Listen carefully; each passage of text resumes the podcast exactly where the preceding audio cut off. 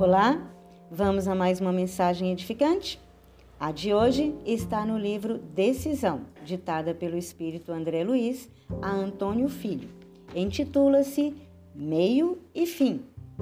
Com dinheiro pode-se obter o pão que alimenta e a bomba que extermina, o remédio que cura e a droga que vicia, o adubo que fertiliza e o veneno que mata, o bisturi que salva e o o punhal que golpeia o compêndio que instrui e o livro que desorienta, o tônico que reergue e o tóxico que degrada, o mel que adoça e o ácido que corrói, o avião que aproxima os povos e o míssil que dizima nações, o aparelho que diagnostica a doença e a máquina que espalha a destruição.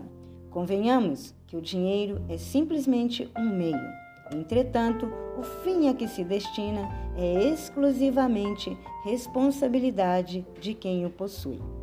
Muita luz, muita paz e muito discernimento a todos.